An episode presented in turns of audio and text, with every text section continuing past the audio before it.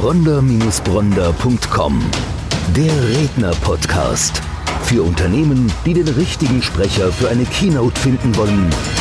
Und für Redner, die die ideale Veranstaltung für ihre Keynote suchen. Eine gemeinsame Produktion von Die Redneragentur Bronder und Bronder und podcasthelfer.de bei All Audio. Hallo und herzlich willkommen zum vierten Folge des Redner-Podcastes. Mein Name ist Stefan Bronder, Agenturchef der Redneragentur Bronder und Bronder, die eben für diesen Podcast steht. Diejenigen, die uns jetzt bei YouTube zuschauen, werden sich schon gefragt haben, wieso Podcast? Heute erstmalig läuft die Kamera mit, sind hier im Mainzer Studio, haben uns dort zusammengefunden und man kann uns jetzt sowohl auf den bekannten Plattformen abonnieren, iTunes, Spotify im klassischen Podcast, der Redner-Podcast oder eben alternativ über YouTube parallel das Interview auch direkt mit Bild sich anschauen. Bei uns heute zu Gast Alexander Renner. Alexander Renner ist Referent, Speaker bei uns in der Agentur. Und ich würde das Wort direkt an dich übergeben und sagen, wofür, wofür stehst du, was machst du? Erzähl am besten selber mal, was du, ja, was ist deine Expertise? Ja, danke erstmal, dass ich dabei sein darf. Um es auf den Kern runterzubringen, ich bringe den Menschen zurück in ihre innere Stärke. Das klingt jetzt so, wow, wow, was macht denn der so? Tatsächlich ist es sehr, sehr einfach. Du bist auf der einen Seite, so wie du jetzt hier nur neben mir stehst, mhm. hast du einen Körper und ein gesamtes Biosystem, das ist etwa 300.000 Jahre alt hat sich seitdem nicht wesentlich verändert. Und mhm. gleichzeitig aber haben wir auf der anderen Seite seit etwa zehn Jahren, diese, als die Digitalisierung richtig Fahrt aufnahm, es gibt sie schon länger, haben wir so viele Verhaltensweisen einfach adaptiert und es ist ja jetzt nicht Schluss damit, sondern wir stehen jetzt kurz vor dem Thema künstliche Intelligenz und Robotik und was da noch mehr auf uns zukommt. Und damit haben wir uns als Mensch immer mehr und immer mehr von unserer tatsächlichen inneren Essenz und was wir tatsächlich sind entfernt. Und da kommen einfach solche Themen im Alltag auf uns zu, wie ich kann mich nicht mehr lange fokussieren, weil ständig kurze Unterbrechungen mhm. sind. Wie komme ich also längere in Konzentrationsphasen hinein?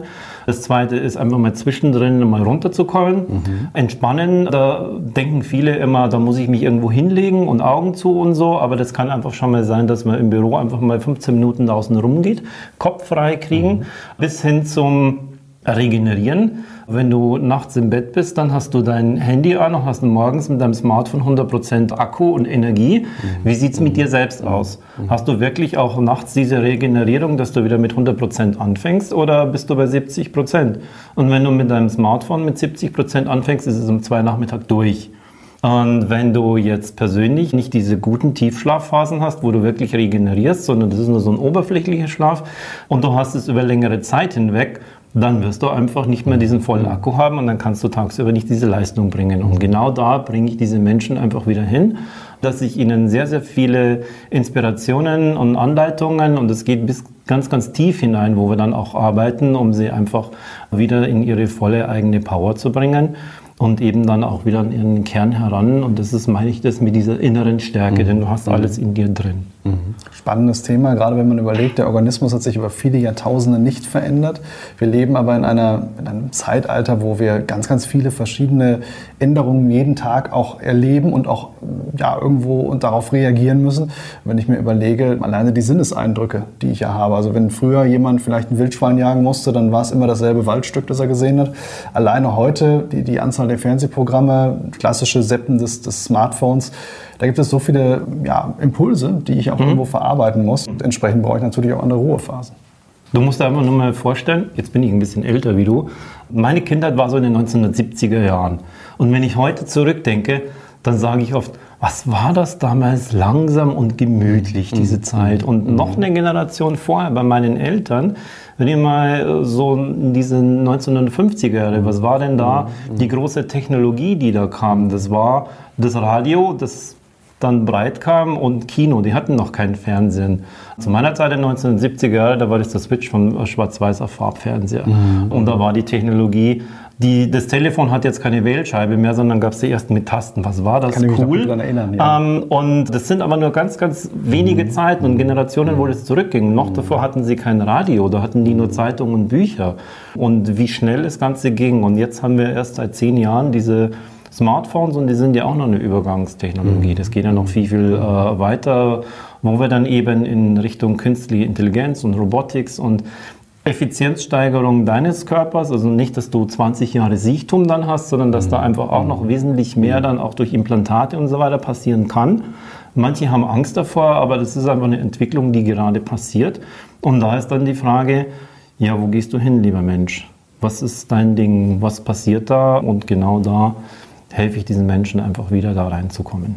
Das heißt, du hilfst einzelnen Menschen, also einzelnen Personen, aber du gehst auch in Unternehmen und versuchst ganze Belegschaften dann mit, mit deinem Thema abzuholen. Es ist sogar der Hauptpunkt. Also ich habe weniger diese mhm. 1 zu 1 mhm. Situationen, sondern das sind in Seminare, wo es mehrere sind oder eben in Unternehmen, wo das von einem Halbtagsworkshop bis zwei Tage oder mhm. eben, das ist mhm. hauptsächlich, dass es Vorträge sind, mhm. um um diese Impulse einfach mal zu geben und den Menschen äh, diese Augen einfach zu öffnen, wo dann viele einfach diese aha, Moment haben sagen, stimmt genau, ja, bei mir ist es auch so, oh, oh ja, mhm. mh, müsste ich was tun. Das sind diese Impulse einfach setzen und diese Impulse setze ich nicht nur, indem ich denen Dinge aufzeige, sondern indem ich auch ihr, ihr Denken an eine bestimmte Grenze einfach bringe und dann einfach okay. mal dort auch geistige Widerstände dann hervorkommen, mhm. sagen, ja, das wie sollen denn das noch weitergehen mit uns, wenn ich da jetzt mit irgendwelchen künstlichen Intelligenzen und so weiter komme? Also ich gehe gerne an die Grenzen und, und fordere sie geistig ein bisschen heraus, darüber hinaus zu denken. Mhm, mhm. Ich denke, das macht gerade dann Sinn, wenn derjenige merkt in einem solchen Vortrag, es ist auch tatsächlich bei mir, weil dann ist es was anderes, wenn man darüber spricht oder wenn man es eben aktiv erlebt. Genau, die sind dann eben aktiv drin. Mhm. Und was ich eben auch noch mache, dass ich einen großen Gong so okay. einen großen Gong mitbringe, mit auf die Bühne, äh, wo die einen, die, die haben vielleicht ein Klavier, das kennt man, und dann kommt mit der Gitarre oder mit einer Geige, aber mit einem Gong hatten sie noch keinen da. Und da erzähle ich Ihnen die ganze Zeit von Neurowissenschaften und Regenerieren und aus dem Spitzensport heraus. Und am Ende lasse ich Sie das einfach live spüren. Mhm. Was hat dir da auf der Bühne jetzt erzählt? Gibt es das wirklich? Habe ich ja noch nie gehört. Das sind dann diese Zweifler. Und dann am Ende spüren Sie das und hören Sie das am, am eigenen Leib dann ist es nicht so, dass es so eine Chaka-Stimmung ist, wo die ganze Halle tobt, sondern es ist eher so, wow, das ist diese, diese Stille und diese Tiefe. Und das ist eher so mein Fach. Sehr spannend. Jetzt hast du das ja nicht immer gemacht. Du kommst ja auch nicht aus einem ganz anderen Bereich. Erzähl mal ein bisschen was von deinem Leben. Was hat dich dahin geführt? Wenn ich mal, ich fange nicht ganz bei Adam und Eva an, aber so in, in der Mitte, bei Jesus Christus oder so. Wo hat es angefangen? Ich bin ursprünglich mal aufgewachsen in einem kleinen Dorf in Niederbayern. Das heißt, ja, so, wenn du dir so die Donau vorstellst, der mhm. nördlichste Punkt Regensburg, und dann gehst du einfach 30 Kilometer runter und da hast du so ein kleines Dörfchen. Und wie ich schon sagte, in den 1970er Jahren, das war eine total ruhige Gegend damals, total alles voller Landwirtschaft. Meine beiden Eltern, die waren beide arbeiten. Ich hatte sehr, sehr viel Zeit für mich allein und habe das aber nicht irgendwie, oh, ich bin so wieder allein, ne? sondern das war für mich irgendwie ein, ganz normaler Zustand. Und wenn man so viel allein ist, dann gab es damals in den 1970er Jahren auch kein Fernsehen. Mhm. Also, ja, Fernsehen gab es, was lief Nachmittag? Telekolleg, Russisch oder der Seniorenclub oder sowas. Also das war nichts. Man musste entweder raus da denke ich heute anders zurück, weil mein Radius mit dem Fahrrad, das waren so gut fünf Kilometer mhm. und da war ich wahnsinnig viel unterwegs und meine Eltern wussten nicht, wo ich war und abends um 10 nach 5 musste ich zu Hause sein zum Essen, was ich den ganzen Tag getan habe und keinen interessiert. Ich musste nur zu Hause sein. In dieser Phase bin ich aufgewachsen und wenn es mir auch mal langweilig wurde, dann habe ich einfach geguckt, was gibt denn da für Bücher, die da rumstehen und habe ich dann einfach angefangen zu lesen. Und das ist bis heute noch so, dass ich wahnsinnig viel lese und dass ich wahnsinnig viel mache. Und so bin ich in dieser Zeit einfach aufgewachsen, 1970er Jahre auf dem Dorf. Und es hat mich schon einfach auch sehr, sehr geprägt, wie das damals war. Und ein paar Jahre danach war ich oftmals, als ich dann in die große Stadt ging, dachte ich mir, was hast du denn für eine langweilige Jugend gehabt? Heute sage ich, Wow, das ist toll, ja. dass ja. ich das noch miterleben dürfte, weil meine Kinder, die leben auch auf dem Land, mhm. aber die erleben das anders, ganz genau. genau. Uns trennen zwar ein paar Jahre, aber ich habe das in den 80ern ähnlich erlebt wie du. Wir hatten damals eben gar nicht diese Möglichkeiten. Ich weiß, in den 80ern irgendwann kam der Gameboy, das war für uns ein Riesenhype. Mhm. Aber vorher hast du dir den Ball genommen, bist zum, zum Bolzplatz gegangen, bist Fahrrad gefahren und dein Leben fand eben in diesen paar Quadratkilometern statt. Und es war auch eine andere Form, wie man Freunden begegnet ist. Wenn ich das heute meinen Kindern erzähle, dann gucken die mich mit großen Augen an. Das klingt wie Science Fiction, das ist so, aber eher in, in die andere andere Richtung. Ja. Und insofern teilweise auch gar nicht mehr nachvollziehbar für die heutige Jugend. Ja. Ganz genau. Und dann hast du angefangen zu lesen. Dann habe ich angefangen zu lesen und ich ging in die Schule, da musste man im Bus in die nächste kleinere Stadt fahren, große Stadt gab es keine.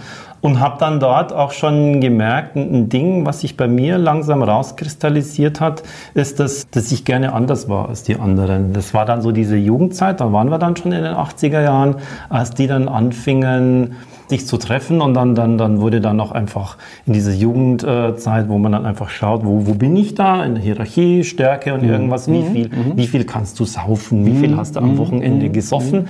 Und das fand ich nie irgendwie attraktiv, sondern ich fand es eher attraktiv, immer das Gegenteil von dem zu machen, was die alle gemacht haben.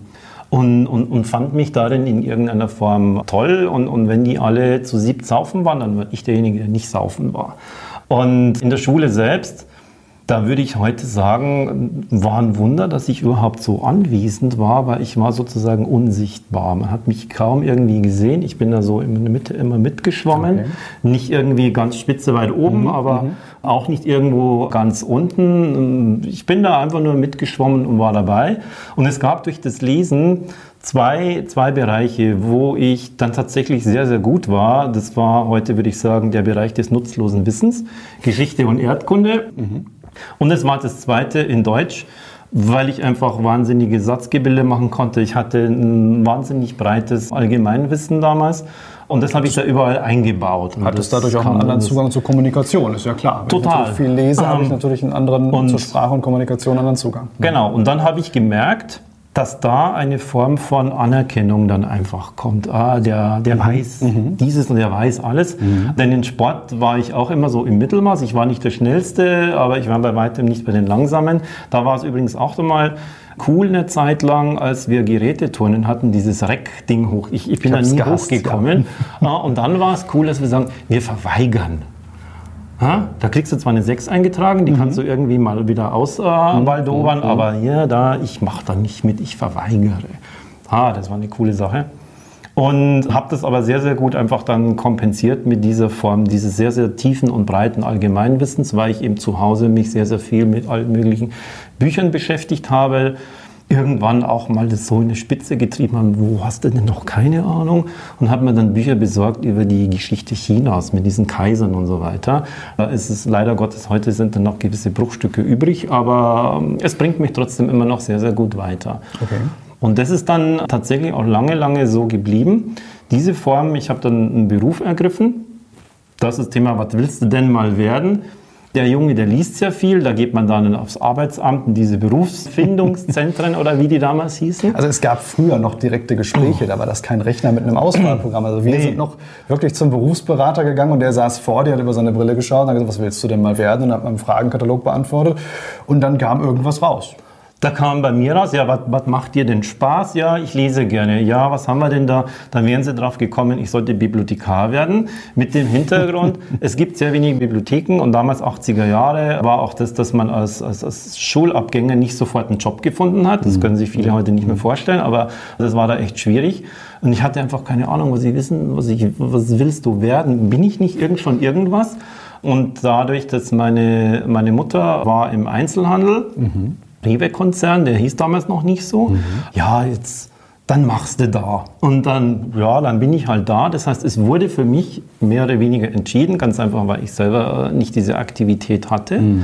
Und dann war ich dort schließlich im Einzelhandel, so wie man sich vorstellt, so größerer Supermarkt und habe dann dort meine, mein Handelsding begonnen. Das war eigentlich ein Berufs- Zweig, wo man keine Realschule brauchte. Ich habe kein Abitur, bis heute mhm. noch nicht. Mhm. Keine Realschule brauchte.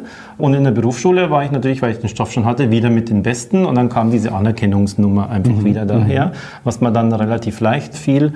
Und habe es dann immer so weitergebracht. Und das wird dann ein Muster da ich keine Realschule hatte, konnte ich nicht studieren. Ich habe also dann an, an, an, Samstagen meinen Handelsfachwirt nachgemacht. Okay. Später ging ich dann aufgrund des Handelsfachwirtes auf eine Berufsakademie und habe dann dort auch studiert. Das heißt, bei mir war es immer der eher härtere und der mhm. steinigere mhm. Weg mhm. und ich habe das nachträglich sozusagen immer dann durch mehr Einsatz aufgeholt, was andere sozusagen schon so äh, mhm. nebenbei mhm. mitgemacht haben, mhm. bis ich heute ähm, dann eben meinen Master an einer Uni habe ohne Abitur. Immer noch kein Abitur. Ich brauche es auch nicht mehr. Jetzt weiß ich auch, das ganze Zeug brauchst du überhaupt nicht. Es funktioniert auch gut ohne. Aber damals ja. war das eben so Lametta. Das mhm. musstest du mhm. irgendwann dranhängen und musstest dann mhm. irgendwann bei Bewerbungen das als Zertifikat weitergeben. Ich kenne die Zeit noch sehr gut, da ging es ja. noch viel mehr um Scheine als heute, was kann ich vorweisen, genau. um überhaupt in bestimmte Berufsgruppen reinkommen zu können. Ich habe Fachabitur und damals, wenn man das Vollabitur nicht hatte, gab es auch bestimmte Berufsgruppen, die waren mir verwehrt. Genau. Ganz klar, ganz klar. Und was ist dann passiert? Dann, dann hast du weitergemacht. Heute hast du deinen Master. Aber du, was, was war dazwischen? Was war dazwischen? Dazwischen sind so eine Art von ich würde mal sagen, blinden Jahren. Das sind so die, heute würde man sagen, die 90er Jahre. Mhm. Die sind einfach so dahin getröppelt. Da bin ich passiert oder da bin ich gelebt worden. Aber ich habe mich nicht selbst direkt gelebt oder meine einzelnen Schritte entschieden. Mhm. Ähm, mhm. da hatte ich auch mal, dass ich sehr, sehr jung verheiratet war, habe einen ganz, ganz tollen erwachsenen Sohn, der mhm. da rausgekommen ist. Der lebt sein mhm. Leben jetzt schon selbst ich weiß gar nicht, ist es noch Generation Y oder Z oder wie man das heute nennt? Wo sind wir jetzt? Ich glaube Y. Jedenfalls Z? läuft der mhm. Fall äh, da drin rum. Äh, Thema Technologie ist ganz vorne dran. Um den mache ich mir keine Sorgen, der wird sein Ding machen. Und das ging dann aber in die Brüche. Und dann habe ich meine jetzige Frau kennengelernt, übrigens schon übers Internet. Im Jahr 2000 war das. Also es ist so ein, ein Vorläufer von diesen ganzen Social-Media-Dingen gab. Damals 2000, ich kann mich daran erinnern, das war diese Jahrtausendwende, wo ja. alle immer Angst hatten, das Licht geht aus. Ja. ja.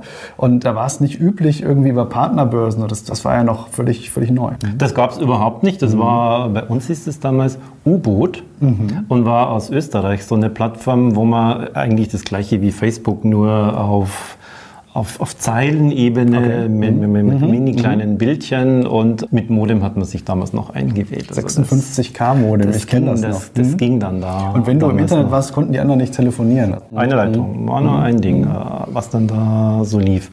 Und wie es so oft ist, dass die, dass die Frau einfach sehr, sehr häufig auch Entwicklungen mit anstößt, war es da auch so. Wir haben dann äh, ein Kind bekommen und sie hatte zur Vorbereitung während der Schwangerschaft Yoga gemacht. Mhm. Sie war damals noch in Hamburg, ich in München. Und dann okay. kam das eben, ach, das musst du auch mal probieren. Mhm. So. Was macht man nicht alles für die Liebe? Gehe ich da halt auch mal hin. Und fand es dann aber tatsächlich auch sehr, sehr spannend äh, und hat mich auch sofort in irgendeiner Form angesprochen. Und dann kam sozusagen dieser, dieser, dieser Knall, dieser Wendepunkt. Der war auf einem Festival in Frankreich. Mhm. Weiß ich noch genau, das war das Jahr 2003, wo es nämlich in ganz Europa diese Hitzewelle hatte mit mhm. über 40 mhm. Grad. Mhm. Äh, in Zentralfrankreich hatten wir 43 Grad in so einem Zelt. Musst du dir vorstellen, wie ein, ein bayerisches Bierzelt, nur ohne, ohne Bayern und ohne Bier. Und das da haben die da drin Yoga gemacht. Und da war da so ein, so ein, so ein älterer, langbärtiger Typ aus den USA, nicht aus Indien, so wie du dir das vorstellst. Und der hat dann irgend so ein, so, ein, so ein Klang hat der gemacht. Und das hat mich magisch angezogen. Ich war außerhalb des Zeltes und mhm. bin dann, war auf irgendeinem Workshop und konnte man ja nicht weg, weil man läuft ja nicht einfach weg. Aber am nächsten Tag hat er das wieder gemacht und seitdem war ich immer bei ihm. Und das war eben ein Gong, den der da gespielt hat. Da lagen dann damals so 1500 Leute da und pff, hat mich 1500? das in 1500 Leute. Es war ein Riesenfestival, ja. Mhm. Heute sind es über 2000. Und da war der dann und das Jahr darauf habe ich dann erfahren, der unterrichtet das jetzt auch. Mhm. Und dann bin ich zu dem hingefahren und gesagt, kannst du mir das auch zeigen? Ich will das unbedingt auch lernen. Und es war schon so, so, so leuchtend in den Augen. Ich will das auch unbedingt lernen. Und dann war ich bei seiner zweiten Gruppe, die das lernen durfte. Und nachdem dann die Phase kam, wo, mein, wo ich keinen Fernseher mehr hatte, hatte ich auch Zeit und Fernseher braucht es nicht und habe das dann so intensiv jeden Tag geübt, dass ich wirklich darin wahnsinnig gut geworden bin und habe das dann auch für andere Menschen gespielt und nicht in großen Bierzelten, sondern man mhm. fängt ja mhm. irgendwie klein an. Mhm. mhm. Und was ich dann einfach gemerkt habe, wenn ich dieses Instrument gespielt habe, dass die dann nach einiger Zeit, wenn sie wieder aufwachen, so, so, so, so kleine glasige Augen haben und ich dann sehe, von wie weit es weg war und wie tief ich sie damit berühren kann. Und habe dann dabei einfach gemerkt, das ist irgendwie meins.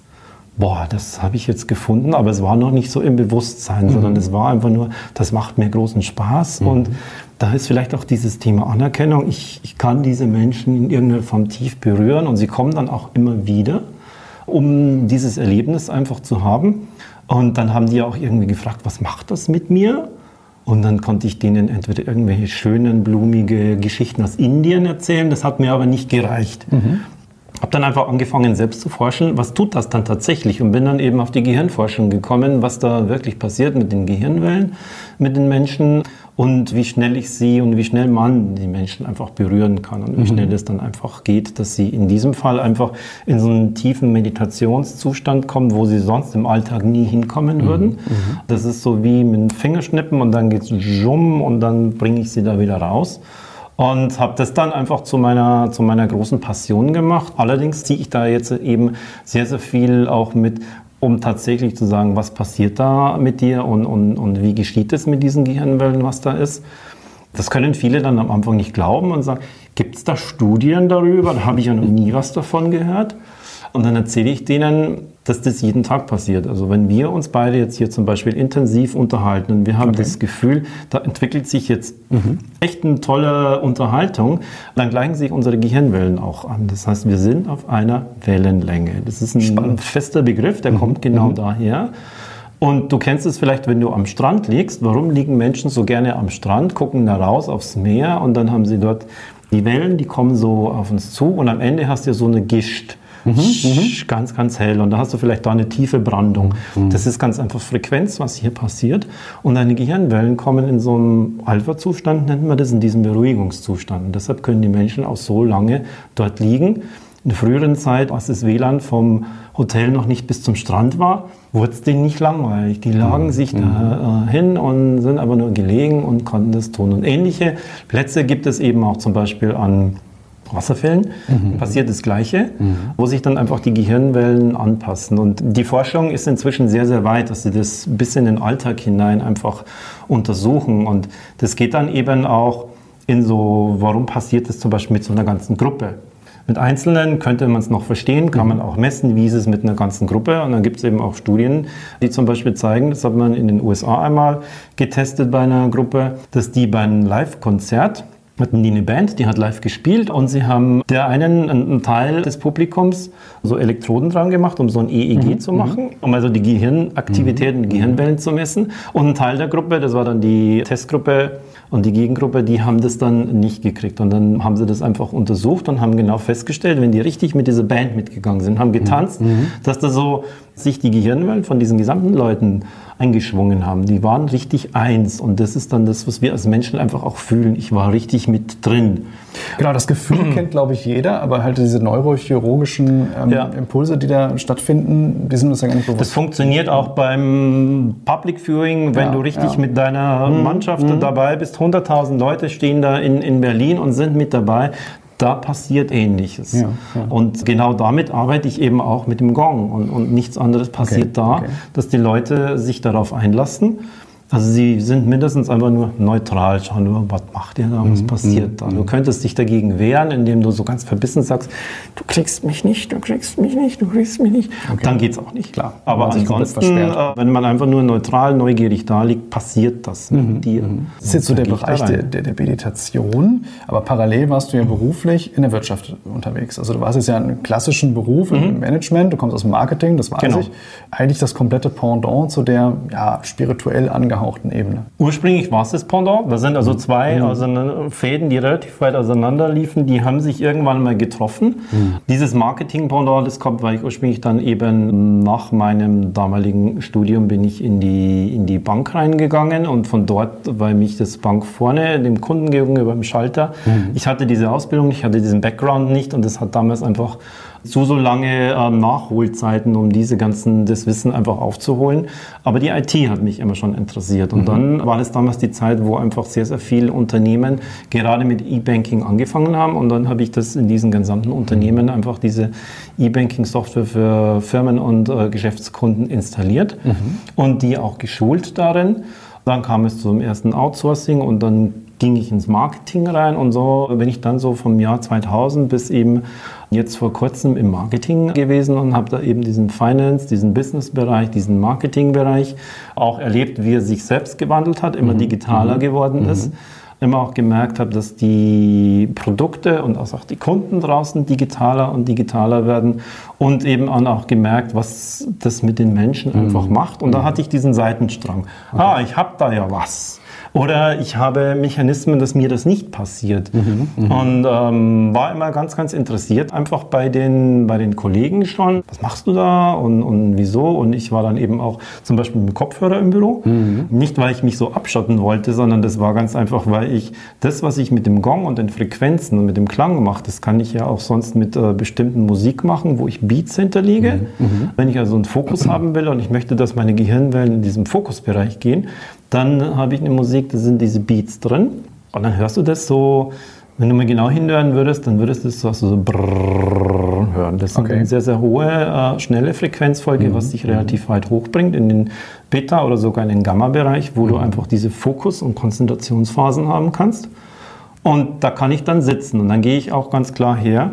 Gehe zum Beispiel auch nicht ans Telefon, weil wenn ich mich mit dir unterhalte und mein Handy klingelt, dann hast du jetzt meine Aufmerksamkeit. Und dann mit gehe ich nicht her und ziehe dann mein Handy raus und drehe mich weg. Und so, oh, Moment mal kurz, nur dann, weil dann bist du von einer Sekunde auf die andere uninteressant geworden. Und das ist dann für denjenigen auch kein gutes Gefühl. Und unser Leben hat sich aber im, im, im Büroalltag oder überhaupt im Business so verändert, dass wir so oft abgehackt sind.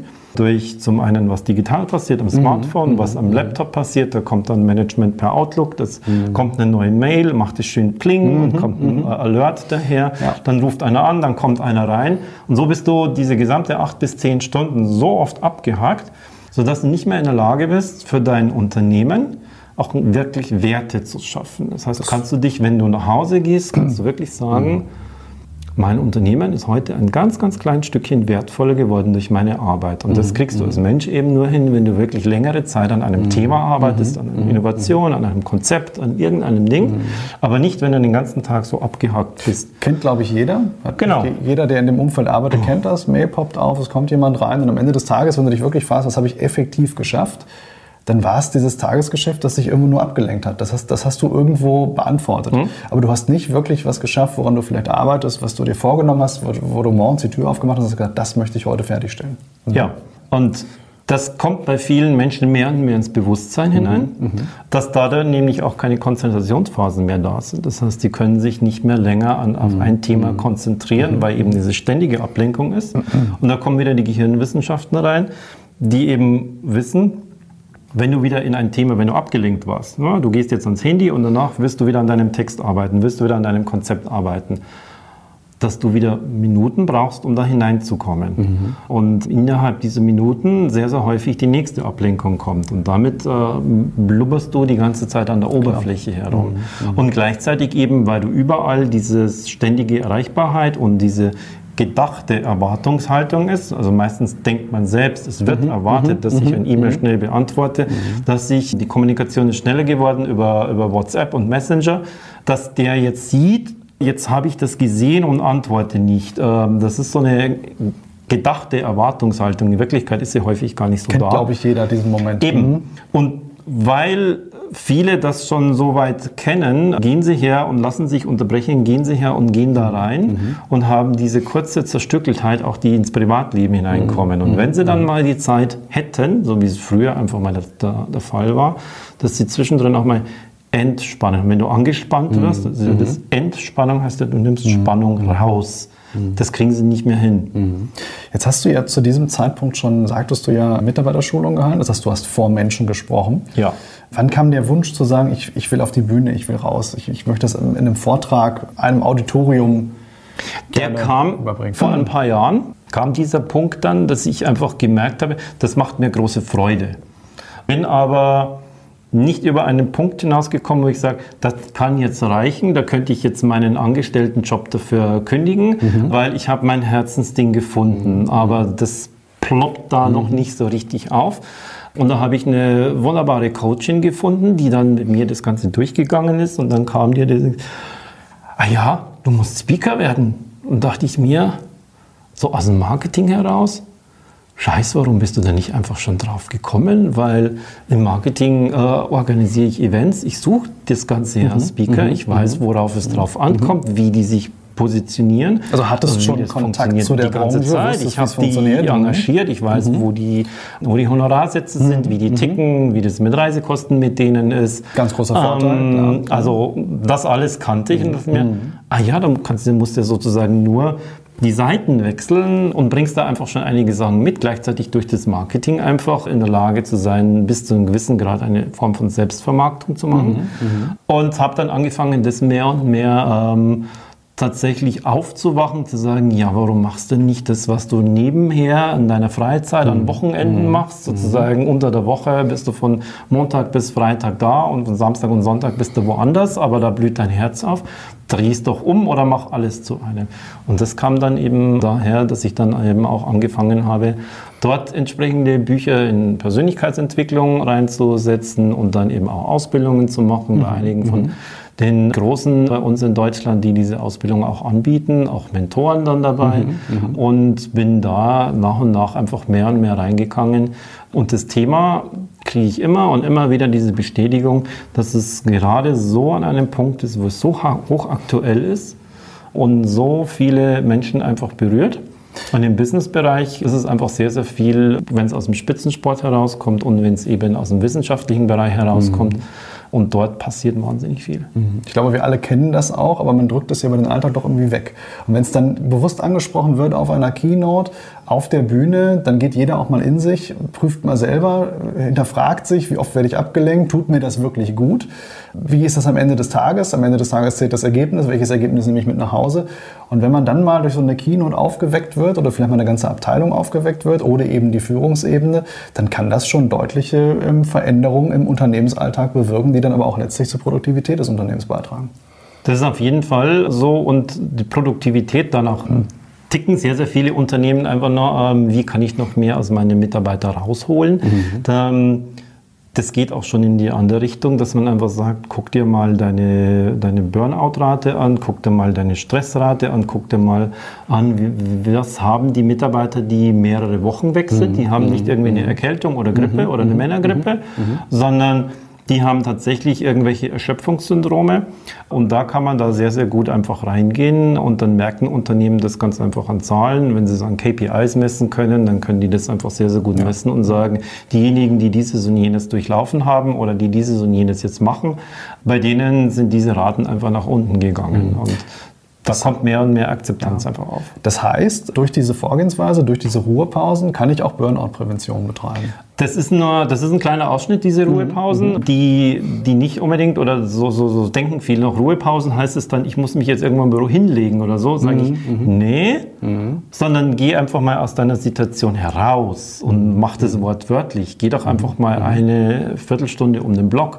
Oder wenn du mit jemandem ein Meeting hast und ihr müsst jetzt nicht irgendwie Protokoll oder sowas schreiben, sondern ihr wollt euch einfach ein Vorgespräch zu irgendeinem Thema oder was treffen, dann müsst ihr dafür ja nicht einen Meetingraum buchen, sondern dann geht ihr einfach mal raus das ist jetzt auch schon der Praxistipp. Also am Ende fördern wir immer so ein bisschen den Praxistipp ein und sagen, was kann man denn konkret tun, um vielleicht schon mal sich dieser Thematik anzunehmen. Aber da hören wir ganz klar raus, das könnten erste Schritte sein, die du gerade beschrieben hast. Das sind erste typische mhm. Schritte, einfach mal rauszugehen, mhm. sich zum mhm. Espresso unten in der Cafeteria zu treffen. Mhm. Das haben schon viele Unternehmen, deshalb mhm. haben die da sehr, sehr mhm. große Bereiche inzwischen. Also das auch richtig anzunehmen auch für, für ganze Team-Meetings einfach zu sagen, wir gehen zu dritt, zu viert, mhm. machen das dann eine Stunde. Bei uns Menschen ist es so, dass wir eine Aufmerksamkeitsspanne haben, die ist jetzt an einem Punkt, vergleichen es viele ja mit dem Goldfisch. Mhm. Und man kann aber trotzdem sagen, ungefähr 20 bis 30 Minuten kannst du an einem Thema gut dranbleiben. Mhm. Und dann bräuchtest du einen Wechsel. Mhm. Deshalb, entweder du stehst dann auf, mhm. du machst mhm. irgendwas mhm. anderes, fängst an, deinen Körper mitzunehmen. Du musst immer deinen Körper einfach mitnehmen. Und da ist dieser dieser Platzwechsel, dass du einfach dann sagst, und jetzt lass uns einfach mal draußen gehen und dann mhm. erzählen wir uns weiter. Du machst den Tagesordnungspunkt 2 mhm. und 3, wie läuft es im Vertrieb in deinem Gebiet? Mhm. Ja, und dann erzählst du das einfach mhm. draußen. Dazu musst du mhm. keine PowerPoints und dazu musst du keine Excel-Tabellen hinlegen, sondern du erzählst einfach und wenn du erzählst, dann kommt es auch aus dir innen heraus. Und es ist nicht irgendwie das Herunterleiern von Zahlen, wo dann eben fünf, sechs andere dann drin mhm. sitzen und dann eigentlich schon geistige Rouleau herunten haben oder weil sie eben dann in ihrem Smartphones rummachen. Mhm. Ich glaube, das Thema ist sehr, sehr gut äh, klar geworden, wofür ähm, Alexander Renner steht. Wenn man es vertiefen möchte, Alexander Renner ist natürlich buchbar über unsere Agentur. Sie finden sein Profil auf www.bronda-bronda.com und können dann nochmal tiefer einsteigen. Haben aber auch die Möglichkeit, seine Webseite zu besuchen. Die darfst du gerne nochmal nennen, um sich da eben Hintergrund Hintergrundinformationen zu holen, tiefer in die Thematik zu kommen und dich auch als Mensch vielleicht noch mal ein bisschen besser greifen zu können an der Stelle, die Expertise tiefer greifen zu können. Webseite von dir? alexanderrenner.com mit einem Minus dazwischen oder einfach nur nach mir googeln. Da habe ich mich einfach nach hochgearbeitet und dann erscheine ich da. Prima. Dann sage ich vielen Dank für das Interview. Danke dir und danke, dass ich dabei sein durfte. Sehr gerne. Bis dahin. Bronder-Bronder.com Der Redner-Podcast. Für Unternehmen, die den richtigen Sprecher für eine Keynote finden wollen. Und für Redner, die die ideale Veranstaltung für ihre Keynote suchen. Eine gemeinsame Produktion von Die Redneragentur Bronder und Bronder und podcasthelfer.de bei All Audio.